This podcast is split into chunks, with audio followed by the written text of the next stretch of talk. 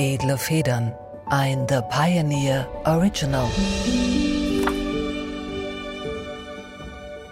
Liebe Zuhörerinnen und Zuhörer, mein Name ist Julie C. und ich begrüße Sie zur kostenfreien Version meines Pioneer-Podcasts Edle Federn vom 26. November 2022. Mit der Krimi-Autorin Charlotte Link habe ich über ihren neuesten Roman Einsame Nacht gesprochen. Alle Folgen meines Podcasts werden einen Monat nach Erscheinen in voller Länge überall, wo es Podcasts gibt, hochgeladen. Die aktuellen Folgen finden Sie exklusiv auf thepioneer.de oder über den Link in den Show Notes. Edle Federn, der Literaturpodcast mit Julie C. Ein The Pioneer Original. Herzlich willkommen, liebe Zuhörer und Zuhörerinnen, bei einer neuen Folge von Edle Federn, dem Literaturpodcast auf The Pioneer.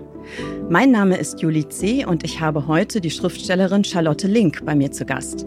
Allerdings nur virtuell, also per Skype, da Charlotte heute leider nicht in Berlin sein kann. Sie hat vor einigen Wochen ihren neuesten Roman veröffentlicht, einen weiteren Krimi aus der bislang vierbändigen Reihe um die Ermittlerin Kate Linville und natürlich ist Einsame Nacht gleich nach dem Erscheinen auf Platz 1 der Spiegel-Bestsellerliste gelandet. Herzlich willkommen, Frau Link. Ich freue mich sehr. Ja, würden Sie sich unseren Zuhörern vielleicht einmal selbst vorstellen, bitte? Ja, ich bin Charlotte Link. Ich ähm, bin Schriftstellerin. Ich lebe in Wiesbaden, also in Hessen, bin auch gebürtige Hessin, äh, aus Frankfurt stammend. Und ja, schreibe seit inzwischen fast 40 Jahren äh, Bücher. Das ist eine beeindruckende hm. Zeitspanne. Wann das ja. genau angefangen hat und wie das alles so geworden ist, da würde ich auch sehr gerne gleich noch mit Ihnen drüber reden. Jetzt aber eine kurze Nachfrage. Sie haben gerade eben gesagt, äh, so ganz beiläufig, Sie sind von Beruf Schriftstellerin. Wir haben uns ja vor ein paar Jahren schon mal getroffen bei einer Veranstaltung und wenn ich mich nicht falsch erinnere, haben wir damals darüber gesprochen, ob Schriftsteller eigentlich wirklich ein Beruf ist, ob man den eigentlich so einträgt, wenn man irgendein Formular ausfüllt und da steht dann so Beruf, was schreibt man dann da rein? Ist genau. es bei genau. Ihnen so, schreiben Sie da Schriftstellerin oder fühlt sich das immer noch komisch an?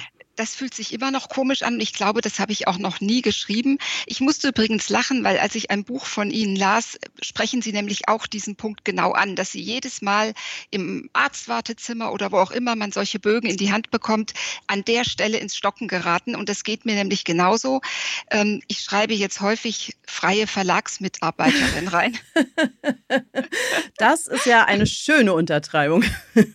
Naja, vor allen Dingen ist das alles und nichts. Man kann sich alles drunter vorstellen vorstellen, aber tatsächlich, man hat das Gefühl, das ist kein richtiger Beruf, beziehungsweise er, er stößt auf irgendwie doch ein gewisses Unverständnis bei denen, die das dann lesen. Es klingt irgendwie so abgehoben. Ja, oder fast so ein bisschen wie Hochstapelei, oder? Als könnte das gar nicht sein, dass man wirklich das ja. von Beruf ist. Genau, und das, es kommt ja bei mir noch dazu, ich heiße ja mit verheiratetem Namen auch anders. Das heißt, da steht dann auch nicht Charlotte Link in dem Fragebogen, sondern da steht ein anderer Name. Ja. Das heißt, wer dann liest Schriftstellerin, sagt als erstes, von der habe ich ja noch nie was gehört. Und dann klingt es wirklich so nach Hausfrau, die für die Schublade hm. schreibt. Was ja im Grunde auch nicht schlimm wäre, aber irgendwie gar nicht, ähm, gar nicht ne? Gar nicht schlimm, aber dann würde man es ja eigentlich nicht als Beruf dann direkt angeben. Nicht Beruf ein. Ich frage mich manchmal, ob vielleicht noch mehr dahinter steckt, wenn ich so überlege, weil also ich habe auch diese Widerstände. Ich habe ja glücklicherweise seit einiger Zeit noch einen Zweitberuf. Ich kann jetzt immer Richterin oder Juristin noch da reinschreiben. Da sind dann keinerlei Nachfragen. Das wird das immer war sofort sehr schlau, akzeptiert. Der, der ja, gut, Zweitberuf. oder? Super. habe ich auch nur deswegen gemacht. ja. Endlich ein ordentlicher Beruf. Also genau. ich glaube, bei mir kommt es tatsächlich daher, dass, also so aus der eigenen Biografie heraus, wenn ich mich so zurückerinnere, ich schreibe schon seit meiner Jugend, das ist bei Ihnen ja auch so, wenn ich das mal richtig zurückgerechnet habe. Ähm, ich habe halt nie geglaubt, dass das tatsächlich irgendwann mal mein Beruf wird, sondern ich dachte immer, das ist so meine Leidenschaft oder mein Hobby oder das, was ich halt einfach gerne mache. Weil damals waren Autoren, also die Autoren, die ich kannte und mochte, die waren meistens auch nicht vollberuflich Schriftsteller. Die waren irgendwas und haben halt nebenher Bücher geschrieben. Und ich glaube, das hat sich bei mir so festgesetzt. Also das habe ich ganz bestimmt auch als Bild tief in mir drin. Ähm, ich war ja auch sehr jung, als ich anfing. Und als ich dann beschlossen habe, das wirklich zu meinem Beruf zu machen, dann sagen ja die Leute um einen herum auch nicht, oh super, toller Beruf, sondern die sagen, ja, und wovon willst du leben? Genau. Das ist und ähm, man hat immer das Gefühl, eigentlich erwarten die, dass man eben jetzt, ja, wie Sie sagen, noch einen anständigen Beruf hat und nebenher schreibt man halt. Und ich bin auch dieses komische Gefühl nie losgeworden. Und ich glaube, das werde ich auch bis, bis ich sozusagen mich selbst in Rente schicke, werde ich das nicht mehr loswerden. Dazu kommt ja auch noch, dass es mm, also, Sie haben gerade so gesagt, kein anständiger Beruf. Das Gefühl hatte ich auch immer und habe es sogar eigentlich auch immer noch, weil man arbeitet natürlich und man arbeitet ja auch viel. Und wenn man sich ihre Veröffentlichungsliste anschaut, ich habe mal versucht, das so zusammenzuzählen, zumindest überschlägig. Ich weiß nicht, ob Sie wissen, wie viele Bücher ganz genau Sie schon gemacht haben. Ich würde sagen 30. Kommt es sind weniger, es sind 25. 25, mhm. okay. Ja. Wenn man das jetzt rechnet auf die Zeit, dann ähm, weiß man ja, was das an Arbeit bedeutet. Also man weiß, wie fleißig auch jemand ist, der so ein Werk mhm. zustande gebracht hat. Trotzdem ist ja der Tagesablauf nicht der eines Arbeitnehmers, wo man morgens anfängt und abends fertig ist, sondern es gibt ja auch Phasen, also jedenfalls bei mir, ähm, wo man mal nichts tut, nachdenkt, mit den Hunden lange Spaziergänge macht und auf die nächste Idee wartet oder so. Und manchmal ähm, komme ich mir auch so ein bisschen vor, als wäre ich eigentlich ja nicht faul, aber so eine Müßiggängerin, ähm, die zwischendurch dann auch mal was schreibt oder so. Ja, weil man ja auch tatsächlich nicht so wie in einem normalen, anständigen Beruf wirklich immer am Stück Tag für Tag, außer im Urlaub oder an den Wochenenden in ein Büro geht, sondern man bewegt sich im eigenen Haus und man hat tatsächlich Phasen des schieren Nachdenkens. Man hat Schreibblockaden, die können über Tage dauern. Da läuft man wirklich als Müßiggänger rum, wobei man gleichzeitig völlig verzweifelt, weil ja es es ist ja nicht so, dass alles in Ordnung ist, sondern man hofft ja auf einen Einfall, auf eine Inspiration. Und bei mir zumindest ist es auch so, ich kann auch nicht ein Buch abschließen und dann gleich in der nächsten Woche in das nächste hm. starten. Mhm. Da liegt dann schon auch eine ganze Menge Zeit dazwischen, in der ich mich erst wieder sortiere und Einfälle suche und auf den Funken warte, der überspringen muss. Und in der Zeit lebe ich schon sehr anders als andere Menschen eigentlich luxuriös, aber mit einem latent schlechten Gewissen vielleicht, oder? Ja, genau. Und natürlich mit dem Gefühl, irgendwann muss das jetzt auch wieder anspringen. Und das ist am Anfang auch nicht ganz leicht, weil man dann völlig aus der Routine ja auch raus ist. Also aus dieser Schreibroutine, die zumindest bei mir schon sehr stark strukturiert ist jeden Tag. Also ich sitze tatsächlich um acht am Schreibtisch und fange dann an. Aber das gewöhne ich mir dann auch ein Stück weit ab in diesen Phasen dazwischen. Und ich finde es immer ganz schwierig, da wieder reinzukommen. Haben Sie Angst, dass der Funke einmal nicht kommt, nachdem ein Buch abgeschlossen ist, in dieser Phase des, des Wartens? Äh, ja, wobei ich nach 40 Jahren jetzt auch sagen kann, da er immer gekommen ist, bin ich da schon ruhiger geworden. Aber ich hatte mal eine Phase, da habe ich eine Trilogie geschrieben, eine Familiengeschichte über drei Bände, die insgesamt mich acht Jahre Zeit habe ich an diesen Büchern verbracht. Die Sturmzeit-Trilogie. Genau, die Sturmzeit-Trilogie und war so stark mit diesen Figuren verbunden. Als ich damit fertig war, hat sich überhaupt nichts mehr bei mir geregt. Mhm. Ich bin das irgendwie nicht losgeworden, dieses Buch, und ein neues wollte nicht kommen. Das dauerte monatelang. Und da habe ich wirklich gedacht, ähm, das war's jetzt. Ich bin irgendwie nicht mehr in der Lage, äh, etwas Neues zu schaffen. Aber irgendwann löste sich das dann auch wieder.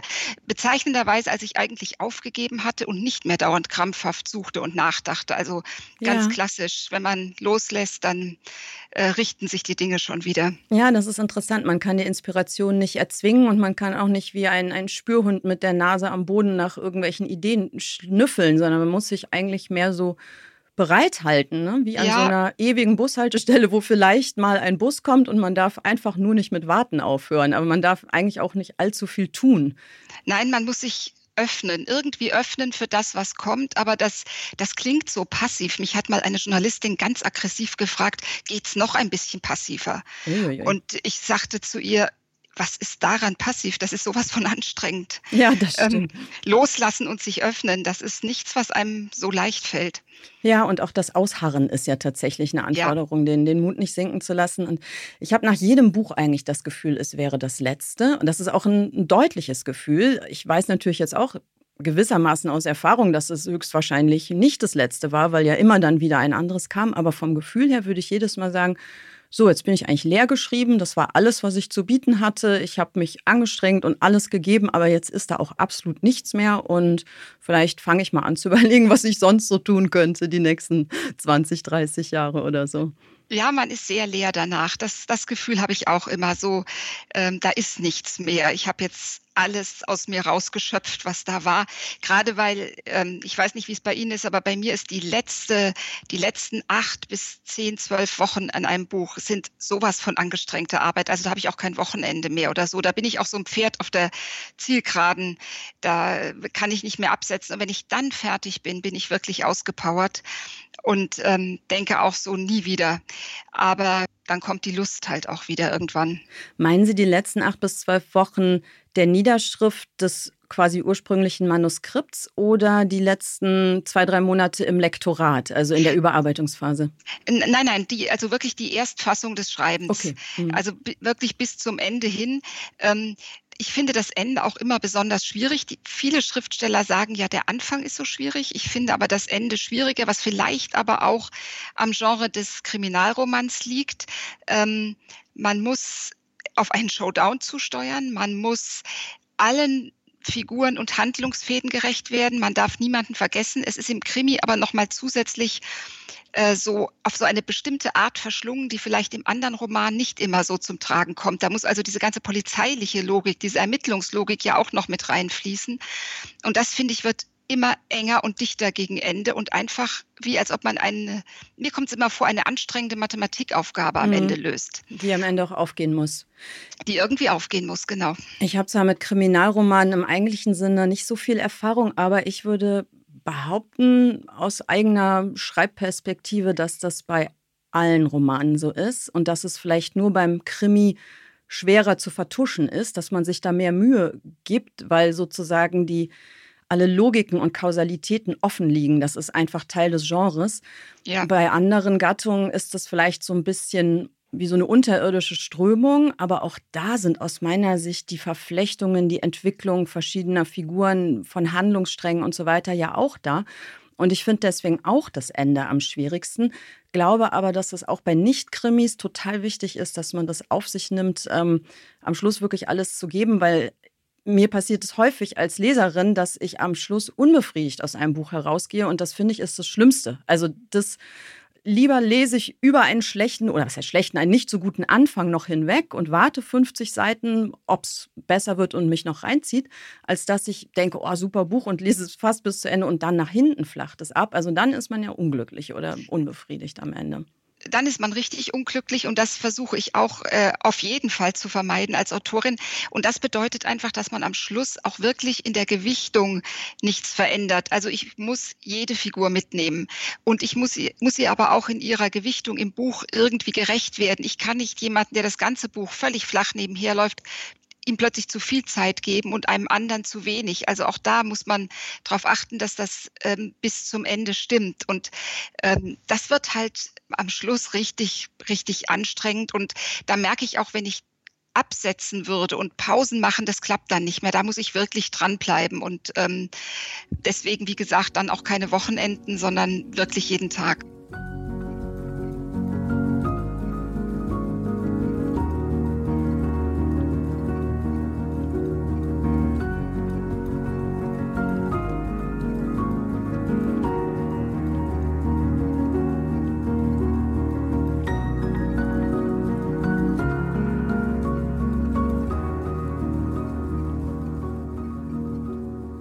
Was mir an Ihren Texten so gut gefällt, und das ist im neuen Jahr auch wieder so, ist, dass jenseits der Krimi-Handlung man einfach merkt, dass die, also dass das echte Figuren sind, die mit Liebe, Aufmerksamkeit und wie Sie sagen, einer, einer, Gewichtung auch durch den Roman durchgeführt werden. Und es ist eben nicht nur eine, es ist nicht nur die Hauptfigur, die Ermittlerin, sondern es sind auch ganz viele von den anderen Figuren, die quasi genauso viel Aufmerksamkeit bekommen und das eben auch bis zum Schluss. Und für jede einzelne wird sozusagen auch nicht nur im, im Plot, sondern auch ein psychologisch befriedigendes Ende gefunden. Also das ähm, ist was, was ich eine große Leistung finde, wenn ein Krimi beides kann. Also den Plot einerseits aufzulösen, andererseits aber auch jede der beteiligten Figuren an so einen gewissen Endpunkt zu bringen. Ja, ich finde, das ist ja auch oder das gehört für mich zu einem Krimi dazu, wenn ich ihn gern lese, auch bei anderen Autoren. Also natürlich interessiert man sich auch, wer war der Mörder und ähm, man braucht es auch, man braucht eine gewisse Spannung und Aufregung. Aber das Entscheidende ist eigentlich, ähm, wie sieht denn die Psyche der ganzen handelnden Figuren aus, die ja alle plötzlich in eine Extremsituation geraten. Das mag ich eben am Krimi. Der ist ja für mich eigentlich wie so ein Brennglas, unter dem ich die Figuren äh, beobachte. Denn ähm, ein Verbrechen, das in das Leben von Menschen bricht, ist ja immer eine Extremsituation. Nicht nur für den Täter und das Opfer, sondern auch für die Angehörigen des Opfers, für eventuelle Zeugen der Tat. Also wer auch immer da irgendwie beteiligt ist, erlebt eine Ausnahmesituation, ähm, die fast immer auch zumindest traumatische Aspekte hat. Ähm, verändert das Leben, deckt auch vieles auf. Äh, vieles geht nicht mehr in dem Gleichmaß, wie es vorher gegangen ist. Bestimmte Masken, die man sich aufsetzt, funktionieren unter Umständen nicht mehr. Das ist eigentlich das Spannende ähm, mhm. für mich am Krimi.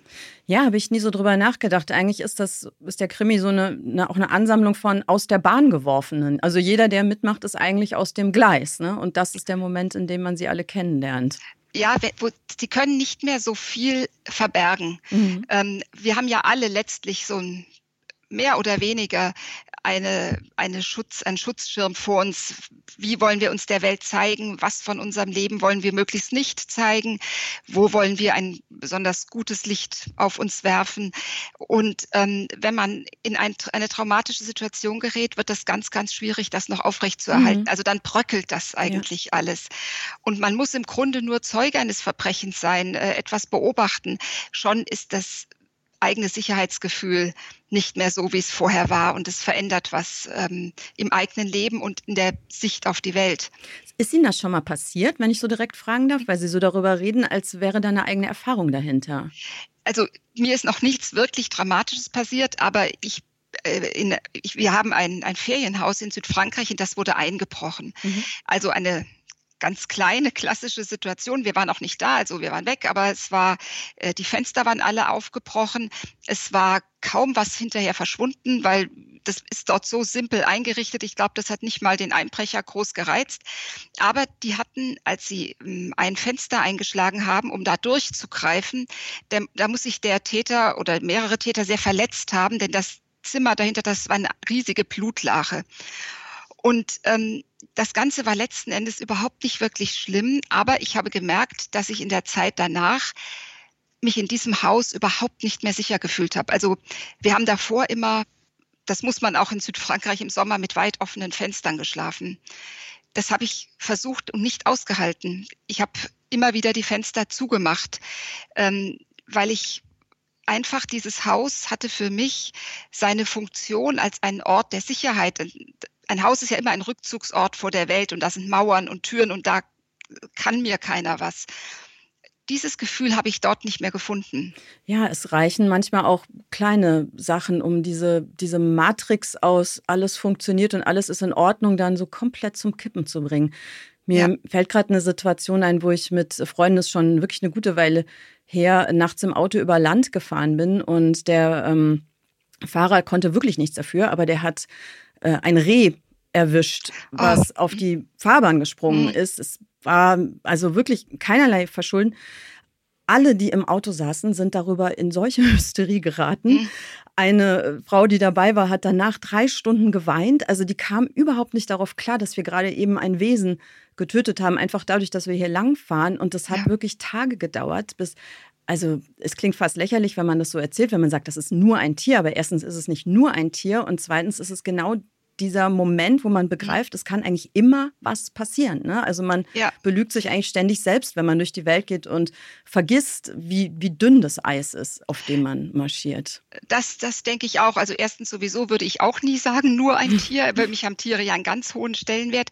Aber es ist tatsächlich, hat es auch noch diese andere Bedeutung, nämlich dass man wirklich merkt, dass das ganze System, wie wir unser Leben aufbauen und wie wir leben, ist ausgesprochen fragil. Und eigentlich können wir von Glück sagen, und es ist manchmal auch fast erstaunlich, wie lange es gut funktioniert, wenn man sich die Welt so anschaut. Äh, dafür passiert uns noch vergleichsweise wenig etwas. Aber wenn es dann passiert, merken wir, wir sind davon nur einen Fingerbreit eigentlich getrennt der, von der Katastrophe. Und ähm, das verdrängt man gerne. Und wenn man das nicht mehr verdrängen kann, ähm, dann gibt es, äh, dann, dann verändert sich etwas und es gibt ja Menschen, die danach wirklich auch gar nicht mehr in die Normalität zurückfinden, einfach weil sie nie wieder diesen, diesen Zustand ähm, von Vertrauen von, ne? oder von Zutrauen. Vertrauen. Mir ja. wird schon nichts passieren, es wird mhm. schon gut gehen, denn das Gefühl brauchen wir im Grunde jedes Mal, wenn wir aus dem Haus rausgehen. Mhm. Müssen ja. wir irgendwo in uns denken, wird schon gut gehen, denn wir können in dem Moment überfahren werden oder sonst was, aber wir, wir,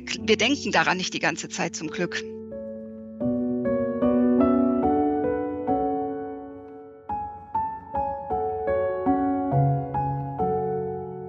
Jetzt müssen wir versuchen, die Zuhörerschaft mal mit in das neue Buch hineinzunehmen. Wahrscheinlich fragen sich alle, die es noch nicht gelesen haben, worum es eigentlich geht.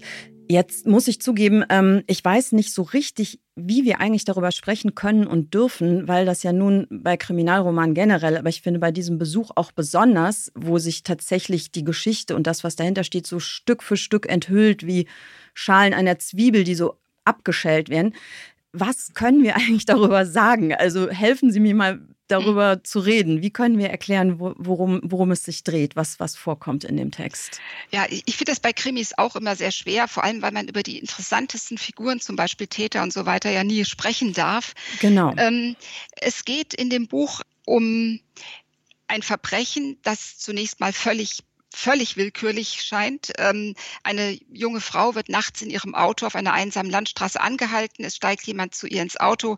Am nächsten Morgen wird sie ermordet aufgefunden. Und es scheint in ihrem gesamten Umfeld nichts zu geben, was darauf hindeutet, wer sie umgebracht haben könnte. Sie hat keine Feinde, nichts. Es werden in ihrem Auto Fingerabdrücke gefunden, die man bereits von einem anderen Tatort, der neun Jahre zurückliegt, kennt. Die sind also im Polizeisystem, allerdings ohne Zuordnung. Man weiß nicht, wer es ist, nur es es gibt diese Fingerabdrücke schon. Und die führen in einen Cold Case. Und ähm, also ein Fall, der lange liegt, der eigentlich schon ja. fast aufgegeben wurde von der Polizei, weil sie mit den Ermittlungen nicht weitergekommen ist. Genau, der seit neun Jahren ja zwar nicht abgeschlossen ist, aber eigentlich hatten sich nie neue Spuren ergeben.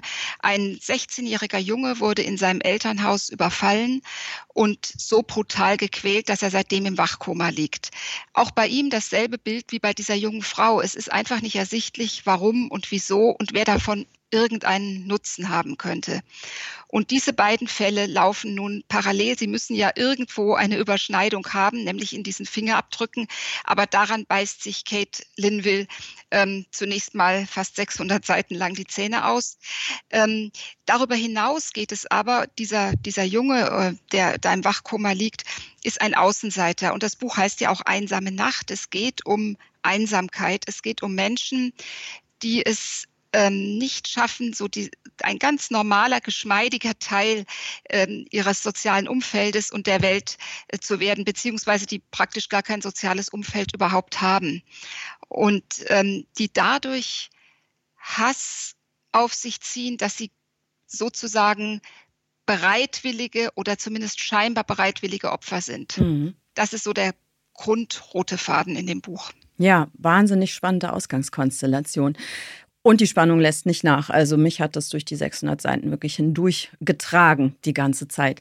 Das freut mich. Ja, das ist ja bei neuem, also für ein Krimi ist ja sozusagen das Wichtigste, ein Page-Turner ja. zu sein, wobei ich das von meinen eigenen Büchern auch verlange, erwarte oder zumindest erhoffe. Also ich finde, es gibt kein schöneres Kompliment, als wenn ein Leser oder eine Leserin sagt, äh, du, ich konnte gar nicht schlafen, ich musste weiterlesen bis drei Uhr morgens, weil ich konnte es dann nicht mehr weglegen. Also das sind Momente, wenn das einer sagt, dann bin ich total glücklich. Dann ist alles erfüllt eigentlich, was man wollte. Ja, so, oder? so geht mir das auch. Mhm. Ähm, Marcel Reich-Ranitzky hat ja mal gesagt, ein Buch darf alles aber nicht langweilen. Und ich finde, das kommt darin so zum Ausdruck. Ähm, lesen müssen, es förmlich verschlingen und ähm, ja, dann ist, weiß man als Autor, irgendwas hat man richtig gemacht. Ich finde auch, weil es also es gibt ja auch ganz unterschiedliche Leseverhalten und es gibt unterschiedliche Texte, die andere Lesetempi auch verlangen. Und es gibt sicher auch Bücher, die sind so intensiv, da liest man vielleicht ein paar Seiten und am nächsten Tag noch ein paar Seiten.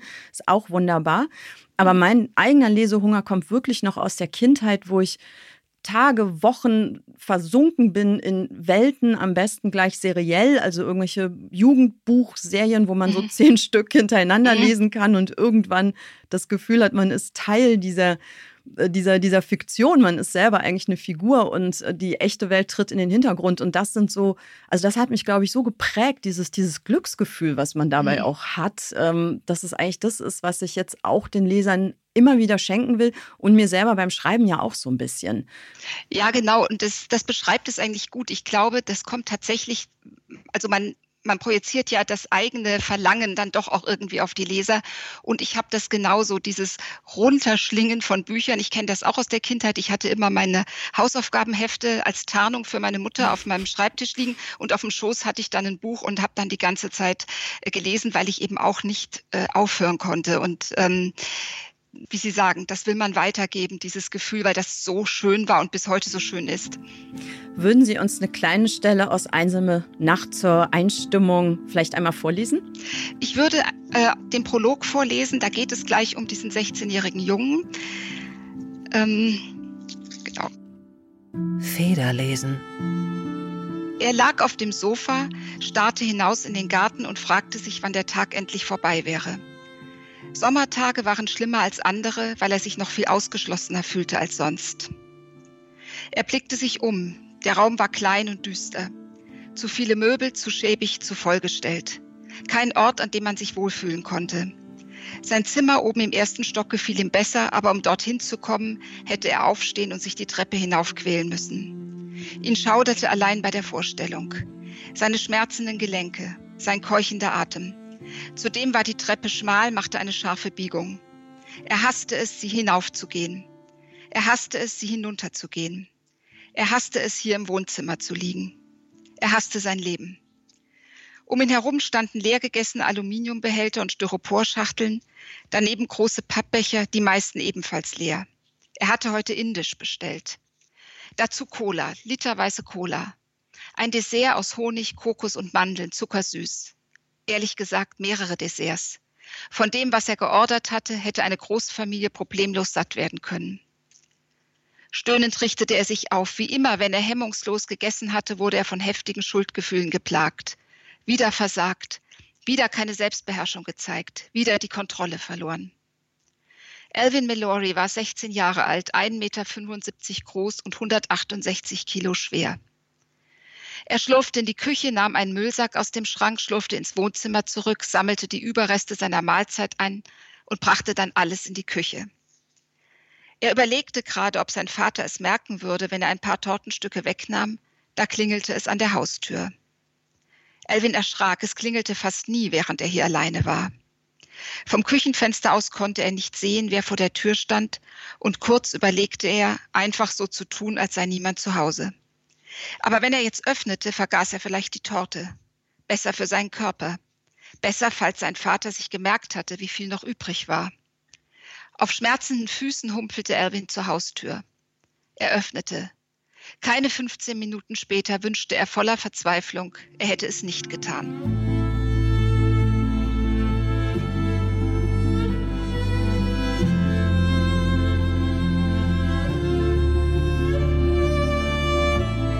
Ja, vielen Dank. Hier sind wir jetzt in der Vergangenheit des Romans. Ich glaube, das darf ich sagen, es ist die Vorgeschichte des Verbrechens, was sich in der, in der Rückblende sozusagen ereignet und was aufgerollt wird. Und wir haben jetzt einen 16-Jährigen kennengelernt, der unter einer schweren, ich glaube, man kann sagen, Essstörung leidet, stark übergewichtig ist und sozusagen immer weiter isst, um, um seine Traurigkeit, sein Außenseitertum, alle Probleme, die er mit sich und der Welt hat, zu überdecken oder, oder zu verdrängen.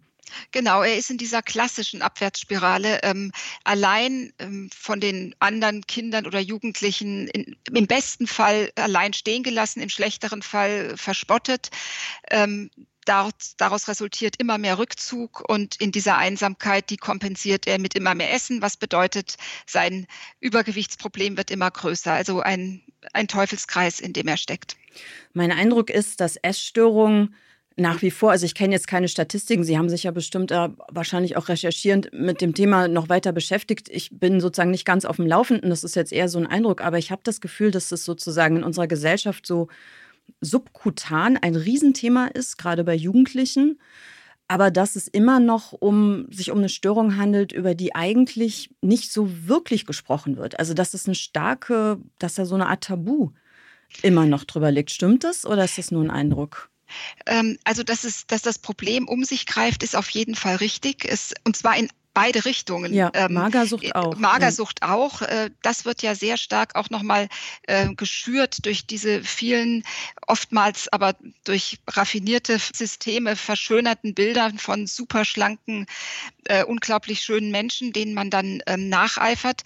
Aber auch in die andere Richtung, ähm, dass eben mit Essen Einsamkeit kompensiert wird. Es grassiert ja auch unter vielen Jugendlichen das Phänomen der Einsamkeit immer stärker. Das ist ja auch so eine seltsame Entwicklung. Also in einem Alter, in dem man eigentlich denkt, die Welt steht offen und man hat die Schule und man hat Freunde und man kann eigentlich überall hin. Man ist ja kein alter Mensch, der an die Wohnung gefesselt ist.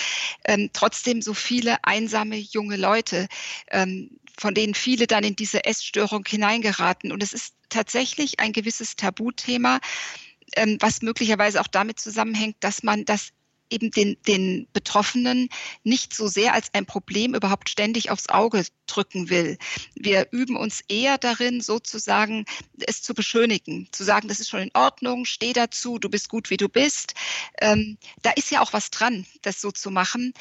Ähm, es hilft nur, es, es geht nicht an die, an die Wurzel des Übels.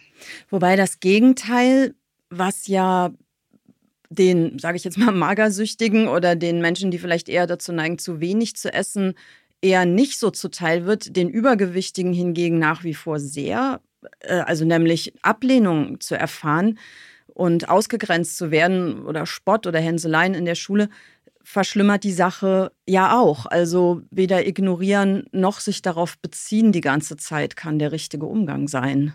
Ja, und da einen Mittelweg zu finden, ist natürlich sehr, sehr schwierig. Und ich glaube, da gibt es auch kein Einreiz, Einheitsrezept. Das ist wahrscheinlich auch nochmal von Mensch zu Mensch wieder verschieden, was die richtige äh, Vorgehensweise wäre. Ähm, und es stimmt, die Magersüchtigen, ähm, die sind dann häufig sogar die besonders beliebten, denen man nacheifert. Äh, die lassen sich noch weniger reinreden, weil sie eigentlich ihre Magersucht, das ist das, worüber sie sich wirklich definieren. Daraus schöpfen sie ihre Stärke, ja. ihre Beliebtheit. Äh, das sind sie nicht bereit abzugeben. Ja, mein Eindruck ist auch, dass alles, was auf Verzicht und Askese und Disziplin beruht, was man bei einer Magersucht ja sagen kann, es wird ja auch gesagt, dass es eigentlich vor allem auch was mit einem Kontrollanspruch zu tun hat, äh, von dem man angetrieben wird, dass das von unserer jetzigen kulturellen Situation oder von dem, woran wir glauben, eigentlich eher belohnt wird. Also das sind sozusagen die positiven Werte, verzichten ja. zu können, sich beherrschen zu können, sich zu optimieren, wohingegen das andere, also das zu viel Essen, dann automatisch auch mit einer Art Versagen identifiziert ist, einfach weil es in diesem Wertekodex, den wir zurzeit haben, quasi auf der falschen Seite steht. Es steht auf der falschen Seite, weil es immer, ja, es wird gleichgesetzt mit Unbeherrschtheit. Da ja. ist jemand, der hat sich nicht im Griff, der hat sein Leben nicht im Griff, der kann nicht mal verzichten. Dann ist es natürlich auch so, dass man dem wird ja auch nicht so sehr viel Rechnung getragen in der Modeindustrie. Die Leute haben es dann ja auch schwieriger, sich irgendwie so anzuziehen, wie es in ist, gerade unter jungen Leuten.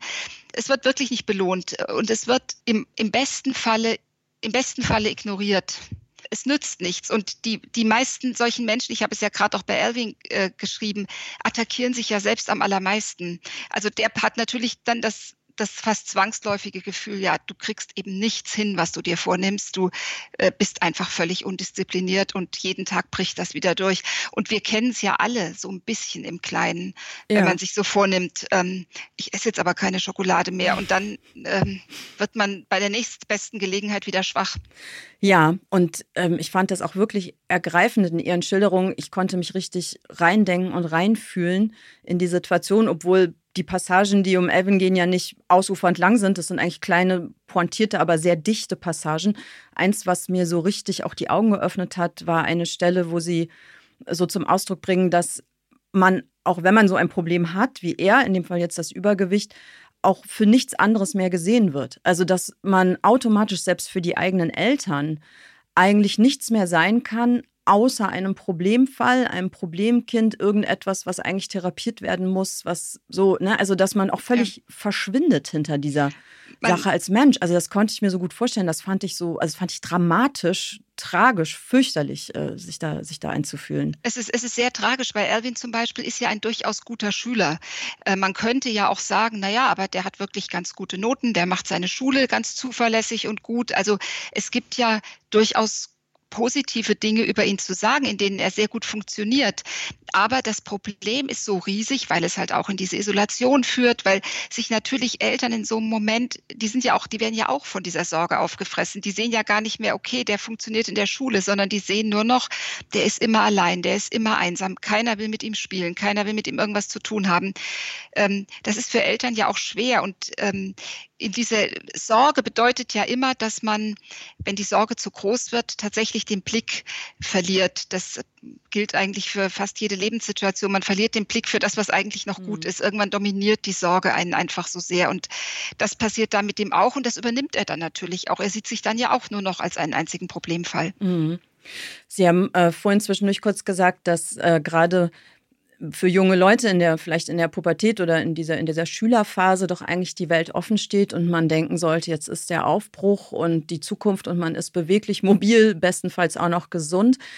Ähm, wenn ich mich so zurückerinnere an meine eigene Jugendzeit, muss ich sagen, das war bei mir nicht so. Also ich finde, das war für mich eigentlich fast die schwierigsten Jahre überhaupt, was jetzt vielleicht beim Thema Pubertät auch nicht so überraschend ist. Das ist ja für viele eine schwierige Zeit, aber bei mir ging das wirklich tiefer in so eine komplett existenzielle Verunsicherung, was ich überhaupt zu suchen habe auf der Welt, wofür es sich überhaupt zu leben lohnt. Also alle Sinnfragen, alles, was man sich antun kann, das fand damals statt. Und deswegen waren mir diese Figuren aus dieser Jugend, also gerade er halt auch so nah, weil klar, er hat das Übergewichtsproblem, aber ich glaube, dahinter steckt auch noch mal was anderes. Es ist eine Zeit, die ist vielleicht voller Erwartung von außen. Man soll aufbrechen, man soll wachsen, man soll sich bilden und es soll mordsmäßig was aus einem rauskommen. Aber manchmal steckt dahinter eigentlich nur eine kleine verunsicherte Seele, die gar nicht weiß, wohin mit sich.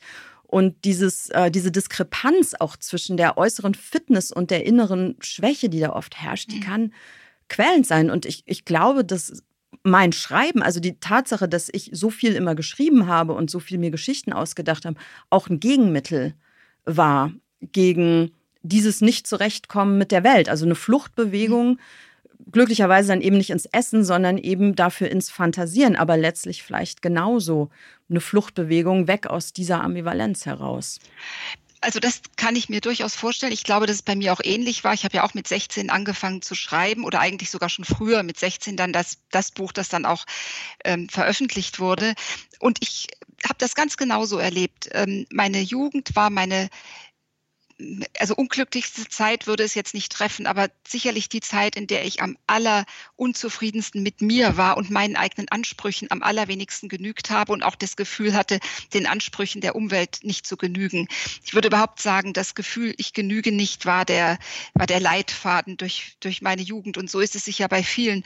Und ich glaube, das ist genau der, der, dieser Punkt, der, der so viel Stress auslöst, ist eben die Erwartung, du bist jung, du bist stark, ja. du ähm, bist gesund, du machst Mach doch jetzt was, was aus deinem Leben. genau. Wäre man alt, krank und schwach, dann, mhm. dann ist zumindest die Erwartung der Umwelt ja nicht mehr so da. Also wenn mhm. ich jetzt hm. richtig alt bin und nicht mehr gut laufen kann, dann würde jetzt niemand von mir erwarten, dass ich noch weiß nicht was, großartig unter Menschen gehe und Scharen von Freunden hinter mir herziehe. Toll, wenn ich es kann, aber wenn ich es nicht kann, sagen die Leute eben, naja, geht ihr halt auch schlecht und sie ist schon so alt und sonst was. Es passt wenigstens. Ja. Es passt. Aber wenn man es mhm. als junger Mensch nicht schafft, aus irgendwelchen Gründen, meistens tief verwurzelte seelische Probleme, die man mit sich rumschleppt, dann erntet man Kopfschütteln mhm. und null Verständnis, weil eigentlich steht einem doch alles offen und man, man ist so stark und man ist es aber eben eigentlich nicht, aber man fühlt sich die ganze Zeit unter dieser Erwartung, der man, die man nicht erfüllt. Und ähm, ja, ich glaube, dann gibt es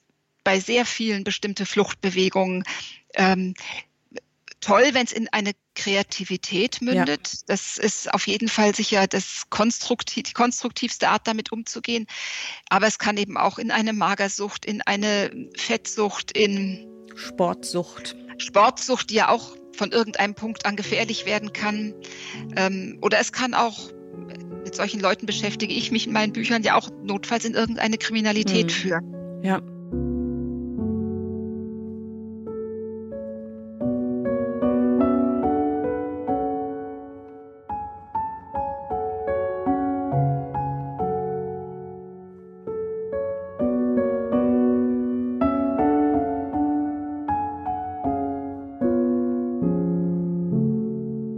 Sie haben früh angefangen zu schreiben, aber auch früh schon angefangen zu veröffentlichen.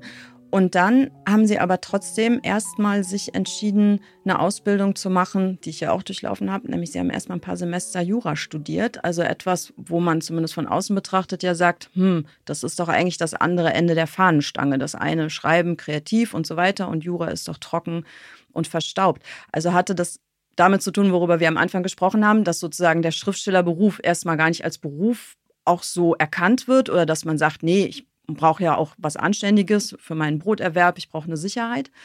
Oder gab es da auch noch andere Gründe, warum Sie sich erstmal so entschieden haben damals? Also ich fand und finde Jura nicht verstaubt. Ich, ich ähm, auch nicht. Nee, ne? Ich mhm. dachte, unter Juristen kann man das ja, da, wir wissen eigentlich, ist es total spannend. Mhm. Und man hat ja ganz viel mit Menschen zu tun und mit menschlichen Schicksalen auch. Also ich finde, es ist gar nicht so weit entfernt von, von dem, was wir machen. Es ist natürlich nicht so kreativ, aber es, es hat eigentlich, ja, es hat mit mit Menschen zu tun und auch oft eben mit Menschen in Ausnahmesituationen oder in, in herausfordernden Lebenssituationen. Ähm, ich habe äh, ja, ich habe gedacht, ich brauche was, womit ich, wovon ich leben kann. Also ich war wirklich davon überzeugt, vom Schreiben geht das nicht. Ähm, und von irgendwas muss ich ja auch die Miete bezahlen und ich muss, äh, muss einen Beruf haben. Und da mein Vater ist Jurist, in meiner ganzen Familie sind sehr viele Juristen. Dadurch bin ich so aufgewachsen, dass ähm, ja, Jura war immer Tischgespräch bei uns. Mhm. Ähm, ich hatte da einen, einen Zugang dazu und ähm, war eigentlich von relativ früher Jugend an ziemlich entschlossen, das zu machen. Und dann kam mir das Schreiben so richtig in die Quere. Also ich habe ja mein erstes Buch geschrieben von 16 bis 19 mhm. und habe es dann eigentlich nur in einen Verlag geschickt, weil jetzt hatte ich es mal gemacht und ich habe 800 Seiten mit einer damals noch mechanischen Schreibmaschine getippt. Das ähm, Leute wie meine Tochter wissen gar nicht mehr, wovon ich da rede. Das, das war wirklich eine, eine, auch eine körperliche Herausforderung ähm, für die Hände. Das ähm, war nicht so wie heute mit dem Computer. Mhm. Und man hatte ein Durchschlagpapier, weil man Durchschlag halt mehrere Abzüge haben wollte und man hat mit Tippex rumhantiert, wenn man was ausgestrichen hat. Naja, und das hatte ich dann fertig und dann dachte ich, jetzt wo du das mal hast, jetzt, jetzt schickst du es halt an den Verlag. Aber ich habe ehrlich gesagt gedacht, ich höre dann nie wieder was davon. Es war nur, um die Sache rund zu machen und habe mich für Jura eingeschrieben mhm. und dachte, das wird es. Und vielleicht habe ich dann mal irgendwann noch ein bisschen Zeit, nebenher was zu schreiben. Und dann, ja, hat das seine Eigendynamik entwickelt. Das heißt, Sie haben, wie es in der Fachsprache heißt, ein unverlangt eingesandtes Manuskript an einen Verlag übermittelt und dann haben die sich gemeldet und gesagt, wir finden das super, wir wollen das veröffentlichen. Also angeblich gibt es solche Fälle ja eigentlich gar nicht. Genau, das habe ich zum Glück aber auch erst später erfahren, dass, dass es, es das nicht gibt. gibt. Ja. Sonst hätte ich das wahrscheinlich gar nicht erst abgeschickt. Ich habe es auch noch gleich an Rowold geschickt, also auch ja. einen durchaus ähm, anspruchsvollen Verlag. Und dann, es war Sommer, ich hatte gerade auch mein Abitur gemacht, praktisch zeitgleich diesen Roman be be beendet, abgeschickt und schickte mich an, in einen unwahrscheinlich schönen freien Sommer zu gehen mit Schule hinter mir, Studium vor mir und habe ehrlich gesagt gar nicht mehr so an dieses weggeschickte Manuskript gedacht, bis dann eines Tages oder ja, zehn Tage danach so ein Anruf äh, kam von einer Lektorin dort, die sagt, die, die erst mal wissen wollte, ob ich wirklich erst 19 bin oder mhm. ob ich mhm. das einfach nur, also ob das gar nicht stimmt. Ob und das ein sag, Werbetrick ist, so in Wahrheit ein 50-jähriger Mann, der dachte, als 19-jähriges Mädchen hat er bessere Chancen beim genau, Verlag das, oder so. Genau. Ja. Und ähm, das haben die schon irgendwie gemutmaßt, weil es ja auch so ein historischer Roman war, der, ich kann das jetzt ja auch gar nicht oder über sich selbst kann man nie sagen, ist das gut, schlecht, literarisch anspruchsvoller, was auch nicht. Was ich sagen kann, ist, er war super recherchiert. Das weiß ich wirklich, weil ich mhm. da so akribisch war. Und vielleicht haben sie deshalb gedacht, weil, oder vielmehr, sie haben später auch gesagt, das haben sie einfach nicht mit dem Alter in Verbindung mhm. gebracht. Ja. Und, ähm, ist ja ähm, auch ungewöhnlich, muss man sagen. Ist, ist ja. ungewöhnlich, aber ich hatte diese Leidenschaft für Geschichte. Und ähm, ja, und dann sagten die, wir wollen Sie kennenlernen, kommen Sie nach Hamburg. Und ähm, Unfassbar mit 19, oder? Unfassbar, also, ich glaube, ich wäre gestorben vor Angst. Ich bin auch fast gestorben vor Angst. Also ich bin da zitternd hingefahren und dachte, ich vermassel jetzt bestimmt ja. irgendwie alles. Ich werde das Falsche sagen oder ja. das Falsche tun. Und dann lief das aber alles sehr gut und es stellte sich dann eben heraus, das war wirklich eine eine Hilfslektorin, die war erst ganz jung da und die hatte diese ganzen unverlangt eingesandten Manuskripte okay. auf ihrem Schreibtisch und eigentlich nur die Aufgabe, einen vorformulierten Absagebrief dazu zu legen. Ja. Passt leider nicht in unser Programm. Und dann hat sie meins gesehen, diese 800 Seiten mit dem Brief 19 Jahre alt und dachte, das Mädchen hat sich eine solche Arbeit gemacht. Ich lese jetzt mal den Prolog. Das hat die verdient einfach. Mhm. Und dann sagt sie mir, fing sie an, den Prolog zu lesen und dann nahm sie das Buch mit ins Wochenende und las es bis zu Ende. Unglaublich. Es klingt ja. wie so eine Geschichte aus der Schriftsteller-Märchenwelt oder so. Genau, eben was, wie Sie sagten, was es nicht gibt. Mhm. Aber es so ist so passiert, ja, so war es. Und dann war Schluss mit Jura, weil man sich dann irgendwann auch entscheiden muss, worauf man seinen Schwerpunkt legt, oder? Irgendwann steht Also nicht sofort, Weg. nicht sofort. Ich habe erst mal gedacht, dass ich bin bestimmt eine Eintagsfliege und dann habe ich aber ein weiteres, dann fragten die bei Rowold, machen Sie weiter, wir würden Sie gerne weiter, wir würden Sie gerne aufbauen. Und dann habe ich weitergemacht und dann bin ich von einem anderen Verlag abgeworben worden. Die haben mir dann einen Mehrbuchvertrag angeboten. Und dann begann das Ganze neben dem Studium wirklich eng zu werden. Mm, ja. Äh, das waren eben auch historische Romane, das war so wahnsinnig viel Recherchearbeit und es gab noch kein Internet. Also das war wirklich noch Studium in Büchereien. Und ähm, es war, glaube ich, die schwierigste Entscheidung meines Lebens, ähm, weil ich eigentlich so ein bürgerlicher Mensch bin, der der immer noch gedacht hat, das geht mit dem Schreiben eigentlich nicht, dass man davon lebt. Und äh, ich habe dann, das war ein Sprung wie ins kalte Wasser für mich. Aber ich habe mir gedacht, oder auch ein Freund hat mir geraten, der sagte, weißt du, du hast jetzt deinen Fuß in der Tür, weil ich habe erst gesagt, ich mache erst alle Examen und dann irgendwann später wieder. Und er sagte, nein, jetzt, jetzt, weil du weißt gar nicht, ob du noch mal reinkommst. Und, ja, das äh, ist schon mutig. Also das klingt ja. wahrscheinlich von außen total logisch. Na, man hat ja schon Erfolg und so, dann macht man das. Aber die Unsicherheit, ob das so weitergeht, ob man auch ja nicht nur, ob man erfolgreich sein würde, ob man schreiben können wird. Man weiß das ja auch von selbst noch gar nicht, ob man das durchhält, ob da, worüber wir am Anfang schon gesprochen haben, ob immer wieder was kommt. Also ja. es ist schon irgendwie das Gefühl, ja, wie Sie sagen, man springt eigentlich blind in einen Abgrund und weiß gar nicht, was unten ist. Und weiß nicht genau und ist aber Gott sei Dank, das hat mir, glaube ich, geholfen. Ich war wiederum so jung, dass ich diese ganzen Gefahren, also werde ich immer schreiben können, wie werde ich mich entwickeln, wie wird sich die Gesellschaft auch entwickeln, wird man mich überhaupt immer wollen, werde ich dem entsprechen können, was die Verlage von mir erwarten. Das wären lauter Gedanken, die ich mir später, glaube ich, viel intensiver gemacht hätte. Äh, wenn man sehr jung ist, hat man ja auch noch ein bisschen was Unbedarftes. Ähm, es war eine schwere Entscheidung, aber ich dachte schon, das kriege ich dann auch irgendwie hin. Also so ein gewisses Vertrauen ins Leben war damals bestimmt noch viel mehr da, als es heute da ist. Ja, ja gut für uns, dass Sie sich so entschieden haben. Wie ist es denn, wenn Sie jetzt ein Buch neu veröffentlichen? Also man muss ja sagen, so ganz lapidar, Sie können ja eigentlich darauf setzen, dass es ein Erfolg wird. Also Sie sind erfolgsverwöhnt. Es gibt ja eigentlich keine Ausfälle. Also ist da jetzt schon so eine Art Abgebrühtheit, wenn ein Buch wie Einsame Nacht erscheint, dass man irgendwie sagt, ja klar, das kommt jetzt raus, dann ist es auf der Bestsellerliste dann fahre ich noch auf Lesereise und alles wie immer? Oder ist da immer noch so ein kleiner Thrill, so ein, so ein kribbelt das immer noch, wenn es dann passiert? Das kribbelt noch sehr. Und ich würde sogar sagen, das hat mit den Jahren an Kribbeln zugenommen, weil die Erwartungshaltung steigt ja auch. Ja, das also stimmt. Also auch die von draußen, die mhm. der Leser, die des Verlages. Ähm, das kennen Sie doch bestimmt. Ich meine, Sie sind ja nun selbst wirklich wahnsinnig erfolgsverwöhnt, aber ich glaube nicht, dass Sie cool damit umgehen. Kann ich mir nicht vorstellen. Ich sowieso nicht, aber das liegt auch daran, dass ich mit nichts cool umgehe, mit gar nichts. Also ich ja, bin generell ein nicht. uncooler und tendenziell aufgeregter Mensch. Also es gibt irgendwie schön, keine dass das Coolness. mal jemand so, so offen sagt, ich bin uncool, weil ich bin das nämlich auch. Ich bin ähm, immer intensiv in meinen Empfindungen, in, meinen, in meiner Freude, in meiner Angst, in meinen Selbstzweifeln, in egal was. Mhm. Es ist mhm. immer immer extrem irgendwie. Und ich bin, bevor ein Buch von mir erscheint, bin ich ein einziger verkörperter Selbstzweifel. Das ist, ja, ähm, ich denke immer, ja, okay, die fanden Man denkt es nie von anderen, man denkt nur, man selber sei so. Bei allen anderen denkt man, ach, die stecken das alles weg, oder? Also ja, denk, genau. Ich denke auch von anderen Autoren, na, die müssen sich ja keine Sorgen machen. Mhm. Dabei, wenn ich mir genau überlege, sind die ja auch in keiner anderen Situation, Situation. als ich.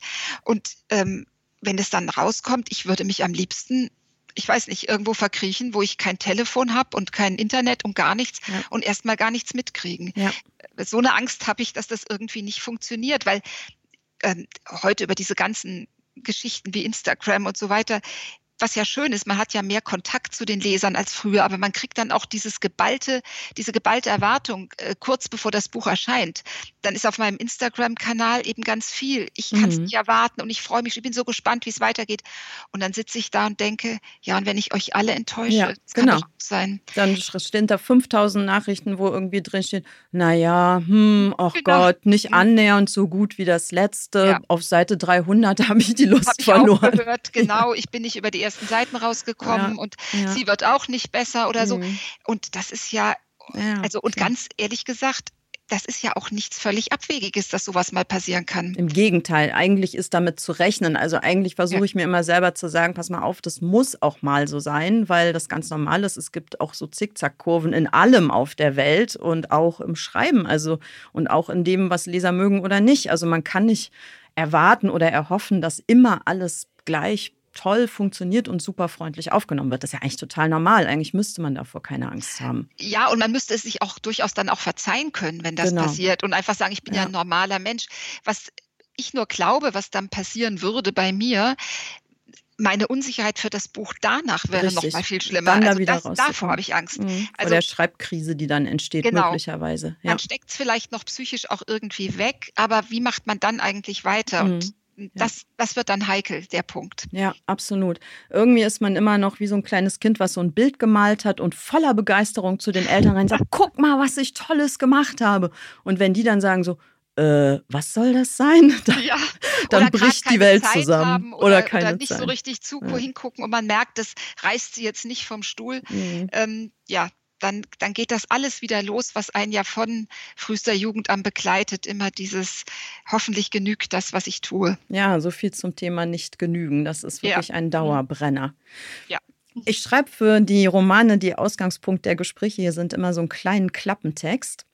Also sozusagen einen alternativen kleinen Klappentext und äh, lese den einfach vor wie so ein Kondensat meines Leseeindrucks. Und ähm, das würde ich jetzt einmal machen mit einsamen. Ja, interessant, sehr interessant. Einsame Nacht ist ein spannender Krimi, aber es ist auch ein Roman mit einer zweiten Ebene. Der Titel deutet es an. Die Krimi-Handlung entpuppt sich auch als Streifzug durch die verschiedenen Erscheinungsformen menschlicher Einsamkeit. Die Hauptfigur selbst, Kate Linville, fragt sich, warum sie Weihnachten eigentlich nur mit ihrer Katze verbringt.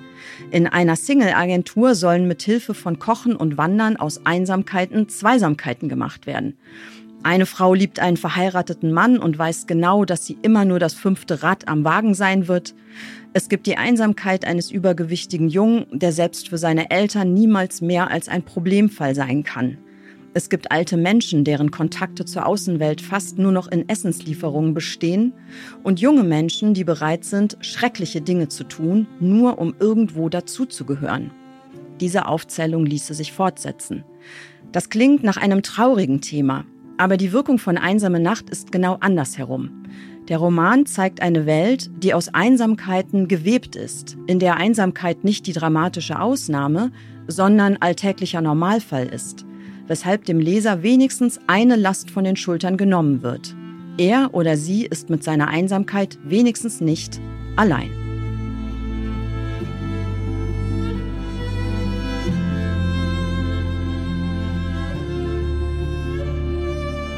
Oh, wie schön, wie sehr schön gesagt.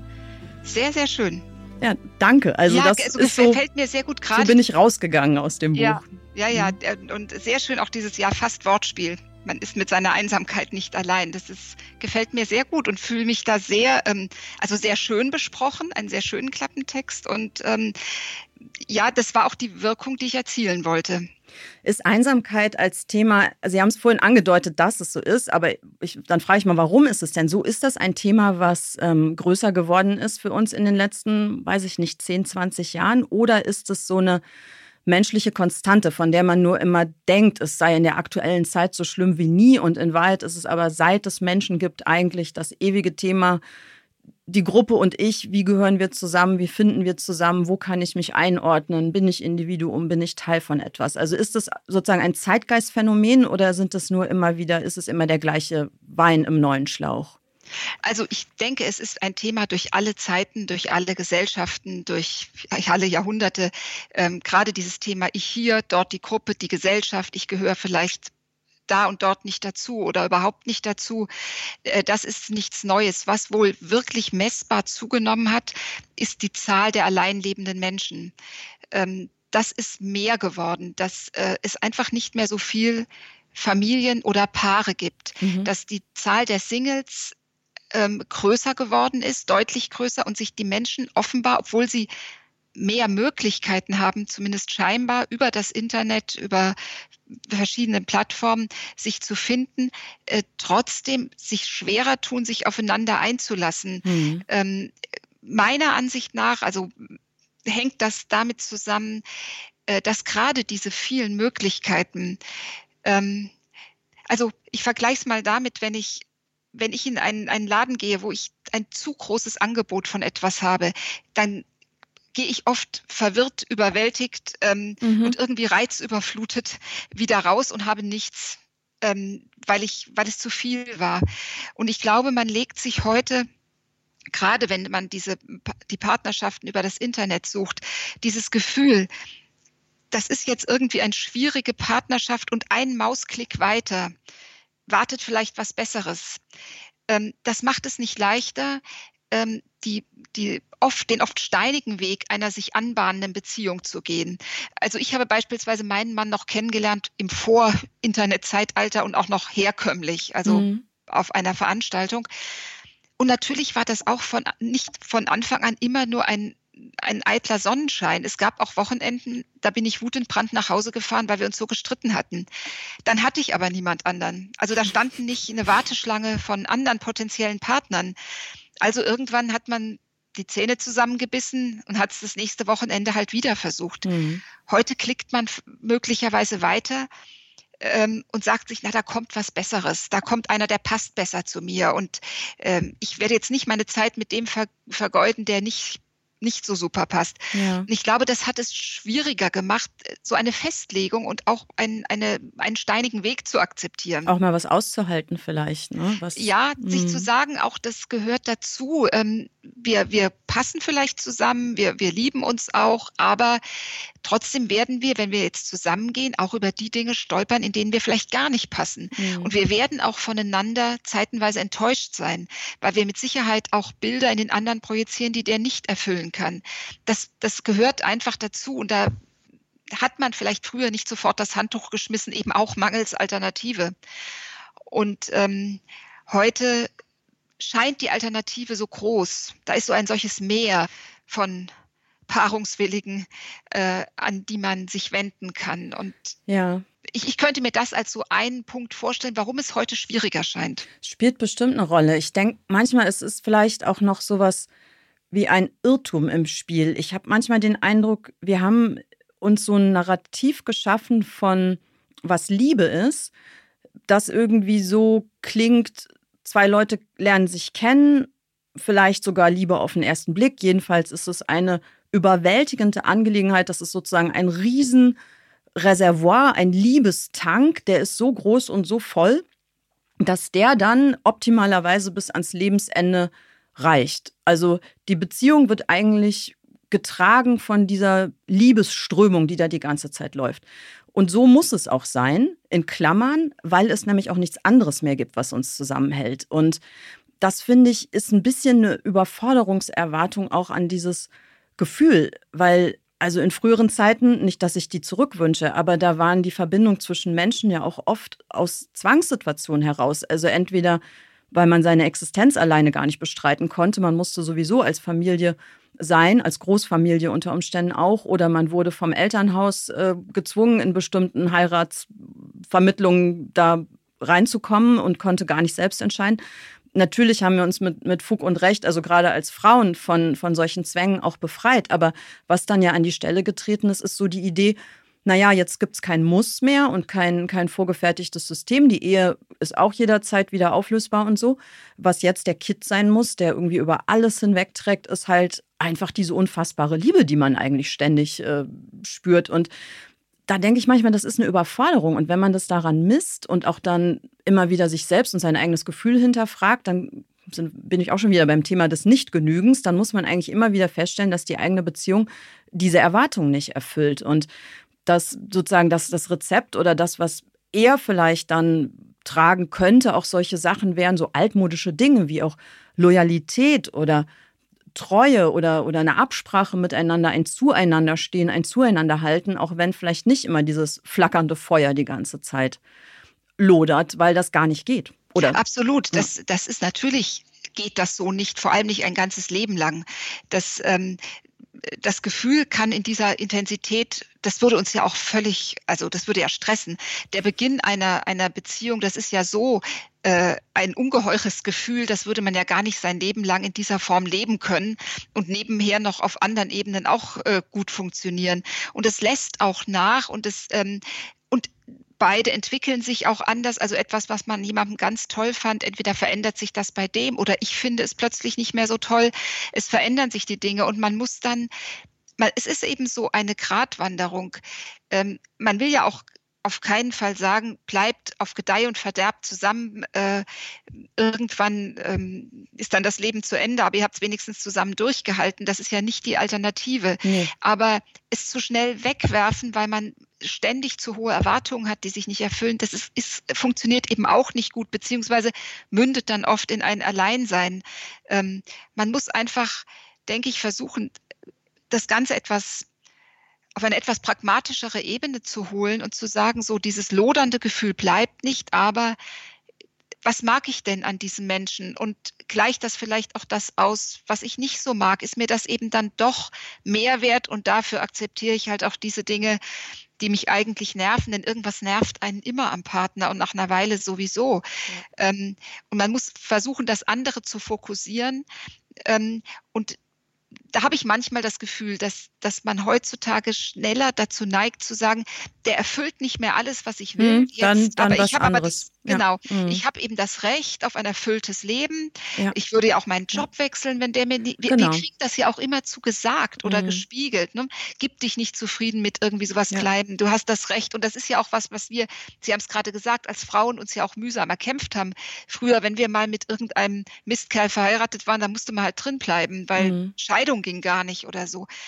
Aber ähm, es ist, es ist eine Gratwanderung, die man wahrscheinlich für sich immer neu austachieren muss. Ja, und was garantiert nicht gut sein kann, ist, wenn man diesen Gedanken von, von Optimierung und ich habe ein Recht aufs Beste, ich selber muss ja auch in allem die Beste sein und optimiere mich auch die ganze Zeit und das erwarte ich erstens von meinem Partner, aber vor allem auch von dieser von diesem Beziehungswesen und ansonsten kriegt es halt von fünf möglichen Sternen nur drei und das ist schon ziemlich schlecht, dann ähm, kriege ich vielleicht woanders einen, der schafft viereinhalb Sterne oder so. Also dieses mhm. System aus Rating und Ranking und Optimieren, also wenn, wenn das in die Nähe von zwischenmenschlichen Beziehungen gerät, also wenn es da anfängt, Schnittmengen zu geben, ist mein Eindruck, läuft das aufs falsche Gleis. Also das kann nicht ja. das sein, was das Zwischenmenschliche bestimmt. Ich glaube, das funktioniert in diesem Verhältnis einfach nicht. Das hat da nichts zu suchen.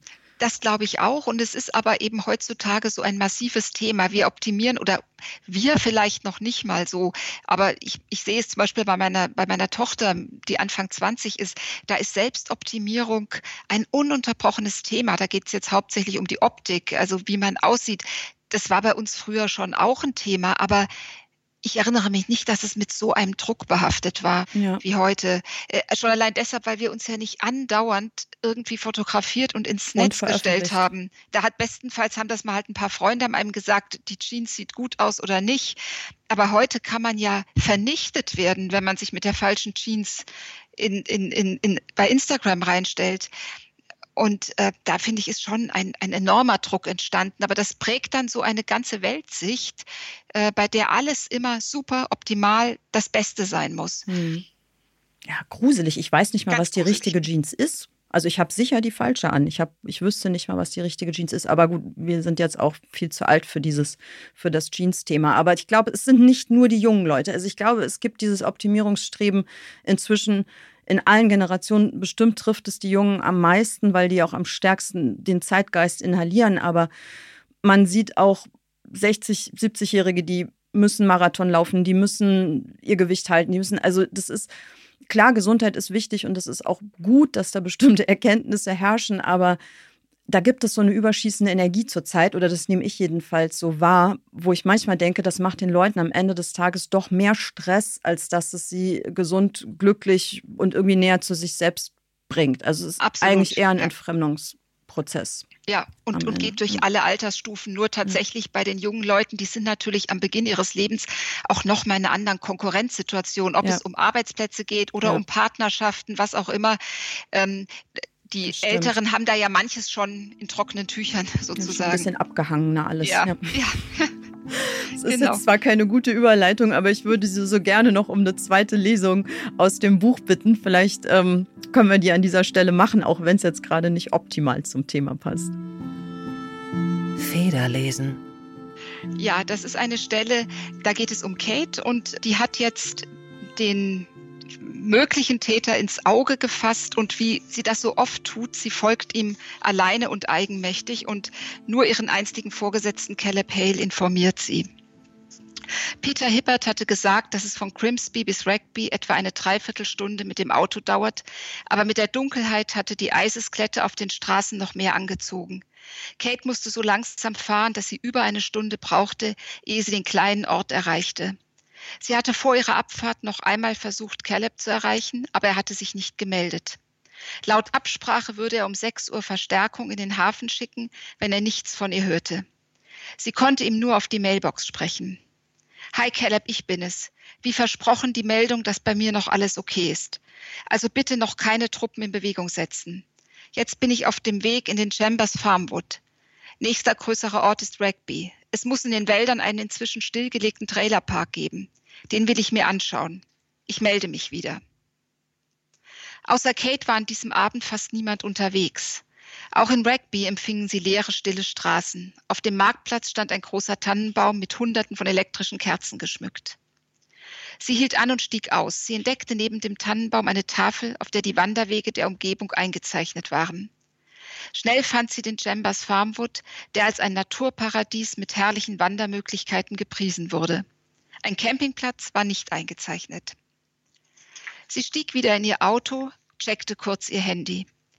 Sie konnte nicht erkennen, ob Caleb seine Mailbox abgehört hatte. Zumindest hatte er nicht geantwortet. Sie verdrängte ein Gefühl der Unruhe. Caleb war verlässlich.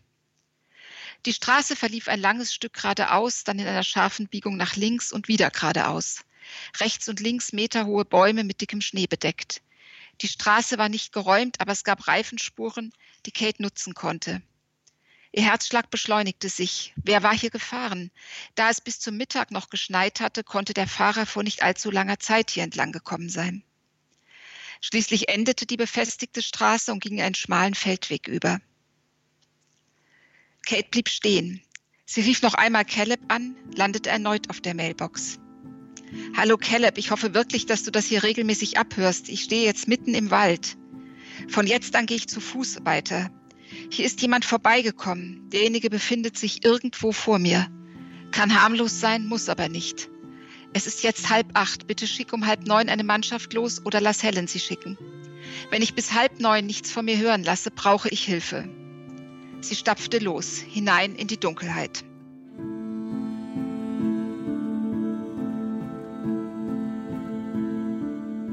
Ja, das ist jetzt die quasi noch ins, auf die Spitze getriebene Form von Einsamkeit.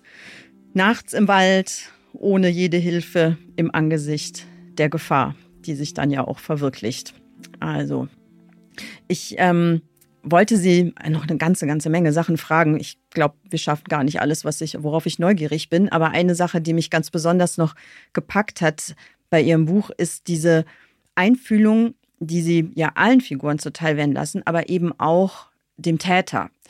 Also, dass da im Grunde dem Leser ermöglicht wird, nachzuvollziehen, was für eine psychische, also was für eine biografische Geschichte und auch für eine psychische Grundsituation den Täter eigentlich antreiben, so zu werden und das zu tun, was er dann am Ende tut.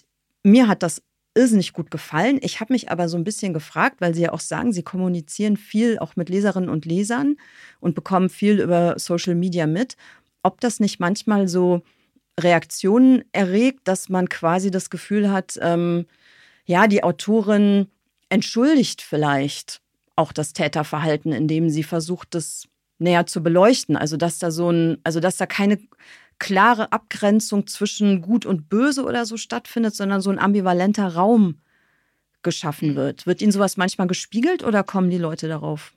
Problemlos also das, klar. Das, das ist mir tatsächlich schon passiert. Es gibt Leute, die mir gesagt haben, also die Täter kommen bei Ihnen zu gut weg. Ähm, ich finde nicht, dass sie zu gut wegkommen. Ich versuche einfach nur ihren Lebensweg zu schildern. Ähm, das ist von mir auch nicht so gemeint, dass ich deswegen billige, was sie tun. Mhm. Das sind ja bei mir oft Gewaltverbrecher, die großes Leid über andere Menschen bringen. Und meine Haltung ist eher die, dass ich sage, egal wie ein Lebensweg aussieht, dazu darf er nicht führen. Ich habe nie das Recht, egal was mir zugestoßen ist, andere dafür bezahlen zu lassen oder ihnen Schmerzen, Leid zuzufügen. Trotz allem ist es aber interessant zu sehen, wie kommt denn der eine Schritt zum nächsten? Wie landet jemand plötzlich in einer Ecke, in der er zum Schwerverbrecher wird oder auch einfach nur zum Verbrecher. Was ist vorher passiert? Das interessiert mich einfach. Ja. Und ähm, es, ich, ich finde es gar nicht so spannend, einfach nur irgendwie den Psychopathen zu schildern, mhm. ja, der, der mit einer Störung auf die Welt gekommen ist und jetzt Serienkiller wird. Und macht immer wieder das Gleiche, weil das in seiner DNA so drin ist, sozusagen. Genau. Und mhm. der kann nicht aufhören, Frauen zu entführen und zu töten. Oder das, äh, so jemanden, ja, kann man schildern, ist auch spannend, aber das interessiert mich nicht so sehr. Mich interessiert eher ein Mensch, der gar nicht kriminell veranlagt war über lange Zeit, der es vielleicht noch nicht mal jetzt ist, aber in dessen Leben eins zum anderen gekommen ist, was bei ihm immer mehr Probleme und Schwierigkeiten in ihm aufgehäuft hat, der auch, man liest es ja dann manchmal und äh, gräbt den Kopf in die Hände, immer an, der, an einer Wegbiegung immer in die falsche Richtung abgebogen mhm. ist, zielsicher, sich immer mit den falschen Menschen eingelassen hat, wo man sagt, jetzt, da, da geht doch, in die Richtung ginge es doch besser, nein, er geht wieder in die andere. Ähm, das, das zu beschreiben. Und am Schluss steht er mit dem Rücken zur Wand und dann tut er diese Dinge, die ich nicht in Ordnung finde, überhaupt nicht, aber die ich versuche zu schildern. So, so passiert es. Und nur das ist ja auch die, die Spannung, für mich zumindest in einem Kriminalroman. Das ist ja letztlich die Frage, warum wird jemand Täter? Genauso, warum wird jemand Opfer, wenn es sich nicht um ein absolutes Zufallsopfer handelt? Äh, was ist da vorher passiert? Auch ein Opfer ist ja nicht immer ganz zufällig einfach nur Opfer, weil er im falschen Moment am falschen Ort war. Das gibt es auch.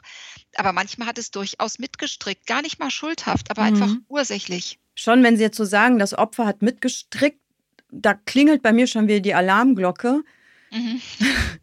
Habe ich auch gerade gedacht. Ja, also man merkt so, da ist so ein, das, also mich interessieren sozusagen auch die eigene, das eigene Reagieren auf diese, weil das sind ja total interessante Fragen und ich kann es noch gar nicht so in Worte fassen, aber ich habe so ein bisschen das Gefühl, dass wir als Gesellschaft sozusagen in unserer Wahrnehmung von solchen, also von gut und böse Kriminalität, ja, ist böse, was ist der richtige Weg und so, da so quasi uns etwas wegbewegen von dem Verstehen wollen und das Verstehen fast schon problematisch finden, weil es sozusagen dann keine Abgrenzung ermöglicht. Also ich erlebe das zum Beispiel ganz oft, dass Leute ähm, sagen, wenn jetzt ein Mord geschieht oder man liest von irgendwas, der, der muss krank gewesen sein. Also der Täter, oder das ist unfassbar, das ist unverständlich, das, das ist ein Monster. Das sind dann so Zuschreibungen, die quasi ja den Täter so aus dem Kreis des Menschlichen rausheben und ihn eigentlich zu so einer anderen Art machen. Ein Monster halt oder eben ein schwerkranker, jedenfalls nicht normal. Ja. Und das ist auch total verständlich, dass man so reagiert. Aber also ich war eine Zeit lang mal im Zuge meines Referendariats des juristischen öfter in, in Haftanstalten und habe äh, Gespräche mit Mördern geführt. Und das Erstaunliche ist ja, dass das eben keine Monster sind. Also mhm. jedenfalls nicht so, wie man sich begegnet, sondern sie sind erstaunlich normal. Und darin liegt aber, glaube ich, ja gerade das Spannende, auch irgendwie das Grauen. Wir hatten das vorher schon mal mit so schrecklichen Dingen, die einem passieren können. Auch der, auch der Übertritt ins Fehlverhalten, vielleicht sogar ins Töten, der ist vielleicht ja für uns alle viel kleiner, als wir denken oder als wir uns selbst erzählen. Und durch dieses nicht verstehen wollen oder nicht verstehen dürfen, wird wie so eine Trennlinie gezogen zwischen denen, die das Böse tun und denen, die es eben auch nicht tun. Und dann kann man sich irgendwie in Sicherheit wiegen. Also ich weiß nicht, ob ich es gut erklären kann, aber. Ja, ja genau, so, so würde ich es aber auch sagen. Es ist genau das, was wir vorhin auch meinten. Wir sind alle nicht so weit davon weg. Ähm, wir wissen nicht, was in unserem Leben, wenn es passieren würde, uns vielleicht auch in diese genau. Situation genau. bringen würde. Genau, ja. Wir haben nur das Glück, dass es nicht passiert. Wir mhm. können natürlich auch sagen, es kann auch sein, uns können noch viel schlimmere Dinge passieren. Wir würden diesen letzten Schritt trotzdem nicht tun. Wir wissen es aber einfach Und man nicht. kann sich seiner selbst auch nicht so sicher sein, weil das auch selbstgerecht ist. Ne? Also genauso genau. wie es schwierig ist zu sagen, wenn ich äh, vor 100 Jahren geboren worden wäre, ich wäre niemals ein Nazi geworden oder so. Ich finde, so einen Satz kann man von sich selber nicht sagen, weil man in der Zeit nicht ist, weil man dankbar sein muss, wenn man in keiner Situation ist, wo einen irgendetwas zu Schrecklichem auch zwingt. Also ich finde sowas auch immer sehr selbstgerecht. Die Leute sagen es natürlich heute im Brustton der Überzeugung, ich wäre da nie, ich hätte da nie mitgemacht. Und ich denke immer, ja, du siehst es von heute.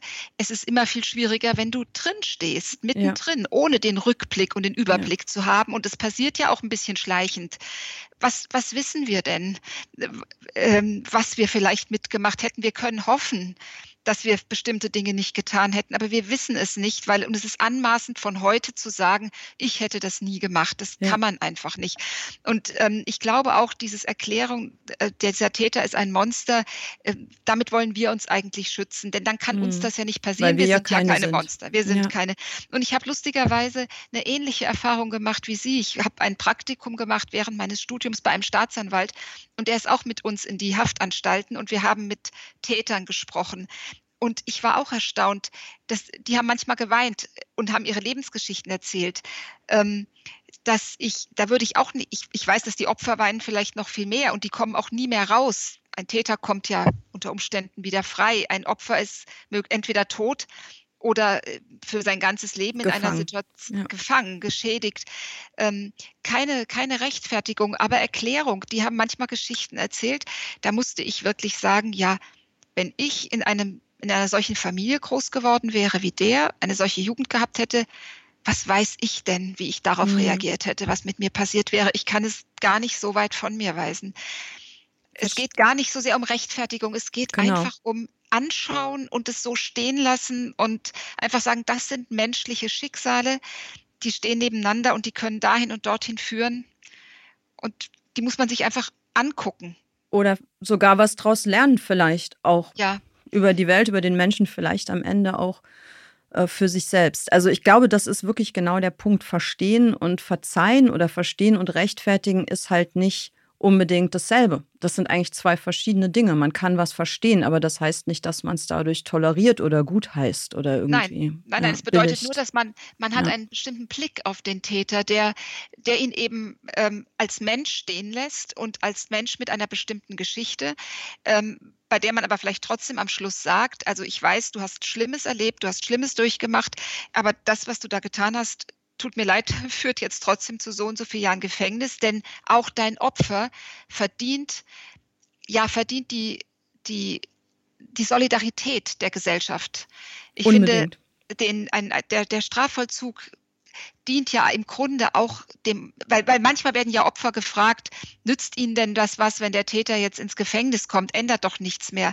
Aber dieses Gefühl, die Gesellschaft erweist mir die Solidarität, das ist ganz wichtig, auch um seelisch wieder heil zu werden. Und deswegen halte ich das auch für das Opfer für wichtig, dass, dass die Gesellschaft, vertreten dann durch die Gerichte, angemessen reagiert. Und trotzdem sollte ein Richter ähm, das wissen Sie besser als ich, aber ich habe es bei meinem Vater, der auch Richter war, immer erlebt. Der sollte den Menschen schon sehen als Mensch, der da vor ihm sitzt mit seiner Geschichte.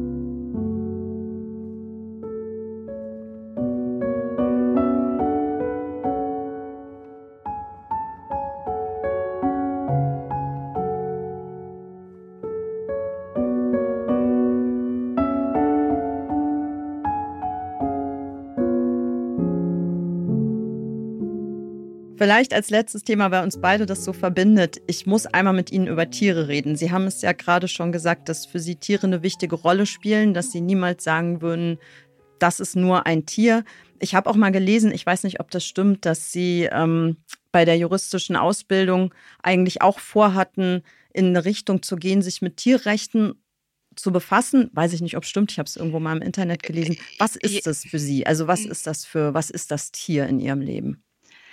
Ähm, für mich sind Tiere in erster Linie Mitgeschöpfe. Es sind Lebewesen, die mit uns zusammen diesen Planeten bewohnen und die in meinen Augen mit demselben Recht auf Unversehrtheit, auf Leben, auf Würde hier sind, auf der Welt sind und nicht dazu da, von uns ausgebeutet, missbraucht, erniedrigt, ihrer Freiheit beraubt zu werden. Ich sehe sie gleichberechtigt, ähm, weil ich anders als viele das so formulieren, nicht den Menschen als die Krone der Schöpfung sehe und wenn überhaupt, dann mit einer großen Verantwortung, die aus dieser äh, Krone resultiert, versehen und nicht ähm, mit dem, mit dem, äh, mit der Erlaubnis auszubeuten, zu benutzen, zu missbrauchen, was immer ihm vor die Füße kommt, was aber leider oft so stattfindet. Ähm, ich finde Tiere ungeheuer würdevoll, jedes einzelne Tier. Sehr, sehr würdevoll, von einer Größe ähm, und inneren Kraft, die man in ihren Gesichtern sieht, die ich oft bei Menschen vermisse. Und ich finde, die meisten Tiere sind so viel weiterentwickelt, als wir das sehen wollen. Denn wenn wir es sehen würden und akzeptieren würden, könnten wir das meiste von dem, was wir mit ihnen tun, das einfach nicht mehr machen. Ja. Wie weit würden Sie gehen? Würden Sie sagen, oder wie weit gehen Sie? Sagen Sie, man darf ein Tier überhaupt gar nicht essen? Oder sagen Sie, Essen ist okay, Tiere essen sich ja auch gegenseitig. Also Fleischfresserei ist sozusagen erstmal keine Sünde an der Natur, aber wenn man es tut, müssen die Tiere ein wirklich menschenwürdiges, tierwürdiges Leben geführt haben, bevor sie zur Nahrung werden. Ja, das ist natürlich ein sehr heikles Thema. Also ich esse seit 50 Jahren überhaupt kein Fleisch, habe das für mich also ganz klar entschieden. Ähm, weiß aber, dass sich das wahrscheinlich so nicht auf alle übertragen lässt. Und es stimmt natürlich, Tiere essen sich gegenseitig auch. Ähm, was, wo wir aber ganz sicherlich einer Meinung sind, ist, äh, dass die Art der heutigen Massentierhaltung und wie wir mit Tieren umgehen, bevor wir sie töten, einfach inakzeptabel ist. Ja, ähm, auf jeden Fall. Also Fleischessen kann nicht dazu führen, dass wir Tiere ihres natürlichen Lebens berauben, dass Kühe ihr ganzes Leben auf Zementboden in, in, in, angekettet in Ställen stehen und im Frühling schreien vor Verzweiflung, weil sie raus wollen, dass man ihnen ihre Kälber unmittelbar nach der Geburt entreißt, um an ihre Milch zu kommen und die Kälber tötet. Mutter und Kind schreien genauso wie Mutter und Kind Mensch schreien würde, wenn man das mit ihnen tun würde. Äh, was wir mit Schweinen und so weiter machen, die Schlachttiertransporte quer durch die Welt. Ähm, lebende Schafe in, im, im Schiffsbauch von Schiffen, die übers Mittelmeer in den Libanon geschippert werden, die dort unten qualvoll ersticken in der Hitze. Ähm, nur noch Teile von ihnen kommen lebendig dort an, die meisten sind tot und die anderen halbtot. So geht man mit Lebewesen nicht um. Das ist für mich ganz klar und nicht verhandelbar. Dass wir es trotzdem tun, ist ein großes, schlimmes Menschheitsverbrechen. Und ich bin ganz sicher, dass eine Zeit kommen wird, da wird man darüber fassungslos sein, so wie wir heute über manches fassungslos sind, was in der Geschichte passiert ist, wie wir mit Tieren umgegangen sind. Ähm, es tut uns ja auch überhaupt nicht gut. Das kommt ja noch dazu. Dieser Überfluss an Fleisch, an Milch, an Eiern, an Butter, also alles, was durch diese Massentierhaltung ja uns ständig jeden Tag zur Verfügung steht, darauf sind wir auch gar nicht ausgelegt viele Krankheiten, die sogenannten Wohlstandskrankheiten, die wir heute haben, unter denen vor allem die westlichen Gesellschaften leiden, hängen ja damit zusammen, dass wir von all dem viel, viel zu viel haben. Die Massentierhaltung war ja in der Schöpfung nicht vorgesehen. Ähm, das heißt, das brauchen wir alles gar nicht so und es ist, es ist auch schädlich für uns. Hinzu kommt, dass die Art der Massentierhaltung, die ja auch nur deshalb äh, uns vor Seuchen verschont, indem die Tiere ständig Antibiotika kriegen, das essen wir auch alles mit, führt zu Resistenzen. Und da, wo es keine Antibiotika gibt, wie bei diesen schrecklichen Lebendtiermärkten in Asien, ähm, wir haben genug Krankheiten gesehen, die daher kommen. Jetzt zum Schluss äh, Corona ich dachte ja ehrlich gesagt, als wir Corona hatten und als sich herauskristallisierte, das kommt wahrscheinlich von einem Wildtiermarkt, da habe ich gedacht, na ein Gutes hat diese verdammte Pandemie. Die werden doch jetzt endlich diese furchtbaren Märkte schließen, wo die Tiere gefesselt, direkt aus dem Dschungel gefangen, äh, zusammengebunden in glühender Hitze da auf diesen Märkten liegen und mitbekommen, wie ihre Artgenossen da geschlachtet werden. Ich dachte, die, das, die, die hören den Weckruf, die das wird geschlossen. Nein, die gibt's immer noch. Wir reden über Impfstoffe und alles möglich, aber wir gehen nicht an die Wurzel des Übels. Wir, wir machen das mit den Tieren alles weiter, obwohl wir inzwischen die Schweinegrippe hatten, die Vogelgrippe hatten, den Rinderwahn hatten, alles Mögliche. Wir hören nicht damit auf. Und das ist, was mich vollkommen fassungslos sein lässt. Ja. Das ähm, kann ich alles teilen. Ich kann mir das nur so erklären, dass da sozusagen, also wie Sie auch schon angedeutet haben, sozusagen eine ein, eine so, ein so groß kollektives Umdenken stattfinden muss, dass das wahrscheinlich leider noch Jahrzehnte, wenn nicht Jahrhunderte dauert, hoffentlich nur Jahrzehnte und dass man dann irgendwann zurückschauen wird mit diesem Entsetzen über die Irrtümer der Vergangenheit und sich das gar nicht mehr erklären kann, aber dass das sozusagen Entwicklungen sind, ähnlich der Aufklärung, Humanismus, wo wir einfach von Zeiträumen sprechen, die nicht in ein paar Jahren, sondern nur in Hunderten von Jahren überbrückbar sind. Warum auch immer dass die Menschheit als Kollektiv so langsam ist in ihrem Verstehen und sich verändern. Aber so scheint es einfach zu sein. Also es geht nie von einer Generation auf die andere und das geht immer auch in Wellen auf und ab, Schritt nach vorne, halber Schritt nach hinten. Ich, ich hoffe, dass die Richtung trotzdem klar ist. Also an optimistischen Tagen sage ich mir immer das, was Sie eben gesagt haben, es wird der Tag kommen, da schaut man zurück und wird erkennen, das ist eins von vielen anderen Verbrechen, derer wir uns als Menschheit in der Vergangenheit schuldig gemacht haben und über das wir heute die Köpfe schütteln und sagen, da hätte ich damals niemals mitgemacht. Ich mhm. wäre nie in einen Supermarkt gegangen und hätte diese Wurst gekauft. Ja. Dass das sozusagen unsere Urenkel vielleicht sagen, wenn sie, wenn sie an uns zurückdenken. Ich finde, man sieht bei der jungen Generation da jetzt, also das stimmt mich hoffnungsvoll, äh, da gibt's, da ist es ja wirklich sehr im Trend, vegan zu sein oder hm. Vegetarier Aber zu sein. Aber aus Gesundheitsgründen, oder? Oder? Bei vielen ja, wobei als, als äh, leidenschaftlicher Tierschützer wäre es mir inzwischen schon fast egal, warum die Leute endlich aufhören, die Tiere zu quälen. Ähm, die Gesundheitsgründe sind ja durchaus auch ein Aspekt. Ähm, wenn Sie deshalb aufhören mit der Massentierhaltung, wäre ich ja auch schon glücklich.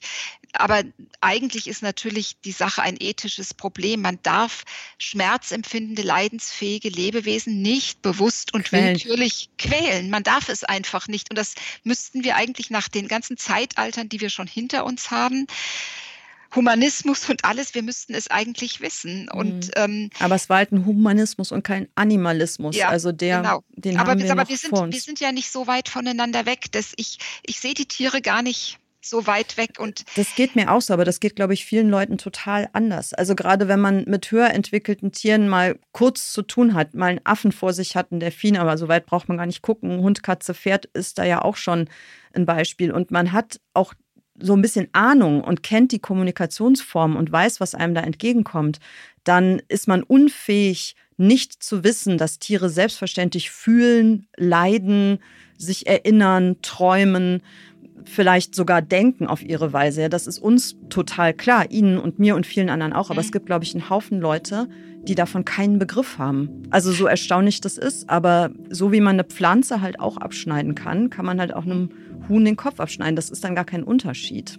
Für viele wahrscheinlich nicht und die wollen es auch nicht anders, weil sie eben wirklich viel in ihrem Leben ändern müssten, auch aus vielen Bequemlichkeiten raus müssten. Und dann wird es ja auch, es wird ja auch so von uns weggehalten. Wer von uns äh, sieht schon jemals in einen Schlachthof rein? Wer, wer hört die Schreie? Wer, wer schaut zu? Wer sieht die angstvoll geweiteten Augen der Tiere, wenn sie da reingetrieben werden? Ähm, wenn sie das Blut riechen, wenn sie genau wissen, was sie erwartet? Und ähm, ich bin eben der Überzeugung, dass unsere Welt kein guter Ort wird, solange wir so mit Tieren umgehen. Da können wir sonst was an anderen Stellen machen. Solange das nicht geklärt ist, kommt hier kein Frieden hin, weil weil alles zusammenhängt und weil man nicht an einer Stelle das System auf diese Art missbrauchen kann und dann glauben, der Rest kommt in Ordnung. Liebe Frau Link, ich nehme das jetzt einfach mal als ein Schlusswort, weil das so schön war. Ich danke Ihnen sehr für das Gespräch. Es hat mir unheimlich viel Freude gemacht. Vielen Dank, dass Sie sich auch so viel Zeit genommen haben für uns. Ich danke Ihnen sehr und es hat mir auch ganz, ganz große Freude gemacht. Ich hätte noch eine Stunde weiterreden können. Edle Federn der Literaturpodcast mit Julie C. Ein The Pioneer Original.